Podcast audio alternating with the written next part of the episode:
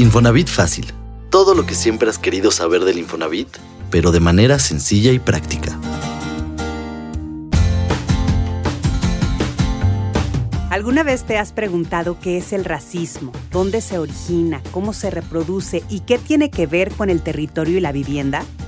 De esto y otras reflexiones se habló en un conversatorio que se llevó a cabo en el Espacio Cultural Infonavit con el objetivo de crear diálogo y reflexión sobre temáticas de vivienda, territorio y ciudad a través de la cultura. Soy Ana Cortés, bienvenidas y bienvenidos. Infonatips, te ayudamos a agilizar tus trámites sin salir de casa. El pasado jueves 20 de abril, el Espacio Cultural Infonavit inauguró la jornada sobre racismo y territorio en el auditorio Carlos Payán, del nuevo edificio del instituto denominado la Casa de las y los Trabajadores. A través de tres mesas de diálogo se abordaron las diferentes miradas del racismo y su contraparte, el antirracismo, pasando por el mito de que estas prácticas se originaron a partir del mestizaje se develó la falsa creencia de que todas y todos somos iguales en México, ya que existen otras identidades las cuales tomaron el micrófono y platicaron cómo han vivido el racismo y cómo su normalización nos afecta a todas y todos. Asimismo, nos platicaron que no es suficiente el hecho de hablar de racismo, sino que debemos tener un compromiso a manera individual y social que implique la escucha y observación atenta para reconocer a la otra y al otro como diferentes. Esto, sin olvidar que el arte y la cultura ayudan a narrar historias que visibilizan los efectos del racismo en la sociedad, como la investigación titulada El camino de las ancestras, mujeres mayas tejen resistencias del colectivo Comaya. Este proyecto busca la libre determinación y la autonomía de los pueblos indígenas, el acceso a la justicia, el respeto a la diversidad cultural de sus territorios y el ejercicio pleno de los derechos de las mujeres y los pueblos originarios. Y para ahondar en la reflexión de la primera jornada de Racismo y Territorio, invitamos a Alejandra de la Mora, quien es nuestra gerente del Espacio Cultural Infonavit. Bienvenida, Ale. Cuéntanos un poco por qué el Infonavit incursionó en la cultura y por qué llevar a cabo un conversatorio sobre racismo y territorio. Hola Ana, pues muchas gracias por la invitación, encantada de platicarte un poco más. En el Infonavit lanzamos el espacio cultural Infonavit. Eh, este es un espacio de diálogo que tiene la finalidad de comunicar temáticas de vivienda a través de la cultura.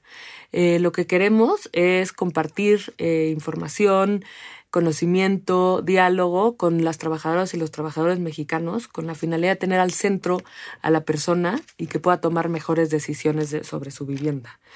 Eh, hablamos de terracismo y territorio porque es un problema en México que no podemos dejar de ver. Es un problema que, que no es ajeno a la sociedad mexicana y que está atravesado en todas las partes de, de, de, nuestra sociedad. Es un racismo que se puede llamar estructural, pero que se manifiesta de muchas maneras, ¿no? Las que conocemos y más obvios, como pueden ser la violencia, la exclusión, la discriminación, la desigualdad, entre otras cosas, que obviamente no nos gustan y, y, que, que, resultan en, en, problemas como la movilidad social, la violencia escolar, la discriminación laboral.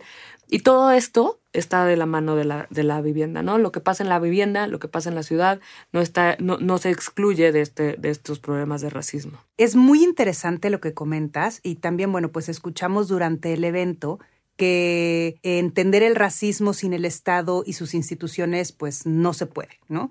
Entonces, en este sentido, el Infonavit está comenzando a tejer otras historias con la inauguración de esta jornada, pero ¿de qué manera estas acciones pueden materializarse para un beneficio a las y los trabajadores de México? Mira, te cuento, el Infonavit ha puesto, como te decía, a la persona al centro de sus estrategias y de su operación.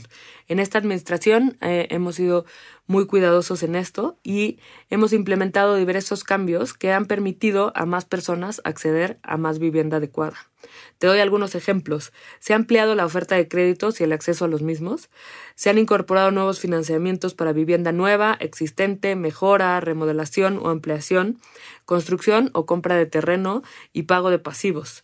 Además, importantísimo, desde el 2019 existe un nuevo modelo de cobranza social que garantiza el derecho a la vivienda al facilitar múltiples soluciones de pago y aún otra cosa muy importante, la conversión de créditos de veces salario mínimo a pesos. Fíjate que sobre todos estos productos hemos estado platicando en, a lo largo de sus episodios, así es que los invitamos a todos a escucharlos.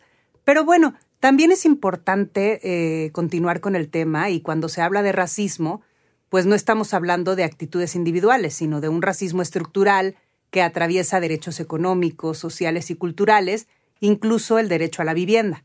Entonces, ¿qué significa el racismo en la vivienda y cómo está compuesto? Mira, con la intención de estudiar esta pregunta fue exactamente que convocamos la jornada de racismo. Entonces, me voy a remitir a las conclusiones que elaboró nuestra moderadora, Viri Ríos, y que emanan de la sabiduría de las expertas que nos acompañaron durante la jornada. la política de vivienda históricamente ha favorecido la homogeneización de la vivienda en una sola vertiente occidental, sin considerar las tradiciones y las necesidades propias de los grupos originarios. Un ejemplo de esto muy claro puede ser que construimos el mismo estilo de vivienda en Nuevo León que en Mérida, sin pensar en las necesidades específicas de, cada zona del país. Esto para nada eh, ha, sido la consecuencia de mala fe o de, perversidad del Estado. Es más bien una consecuencia de lo intrínseco que está el racismo en nuestra, en nuestra manera, de operar y de generar procesos y claramente de cómo eh, construimos vivienda en México, ¿no? También existen geografías humanas racializadas y la falta de acción se ha resultado en que existan, eh, en que no hayamos protegido a las comunidades indígenas y afrodescendientes sobre sus tierras y sus recursos y se ha traducido en exclusión, marginación y desplazamiento. Perfecto, Ale. ¿Crees que el hecho de contar con créditos para construcción podría ayudar a eliminar la homogenización de la vivienda para que las personas puedan tener una vivienda de acuerdo con su contexto e identidad? Sin duda. Eh, los créditos para la compra de terreno y para la construcción pueden y van a permitir mayor libertad para que cada persona elija tipologías, materiales, soluciones de constructivas acordes a la identidad local y a, sus tradiciones vernáculas, que casi siempre además son más eh, sostenibles y respetuosas.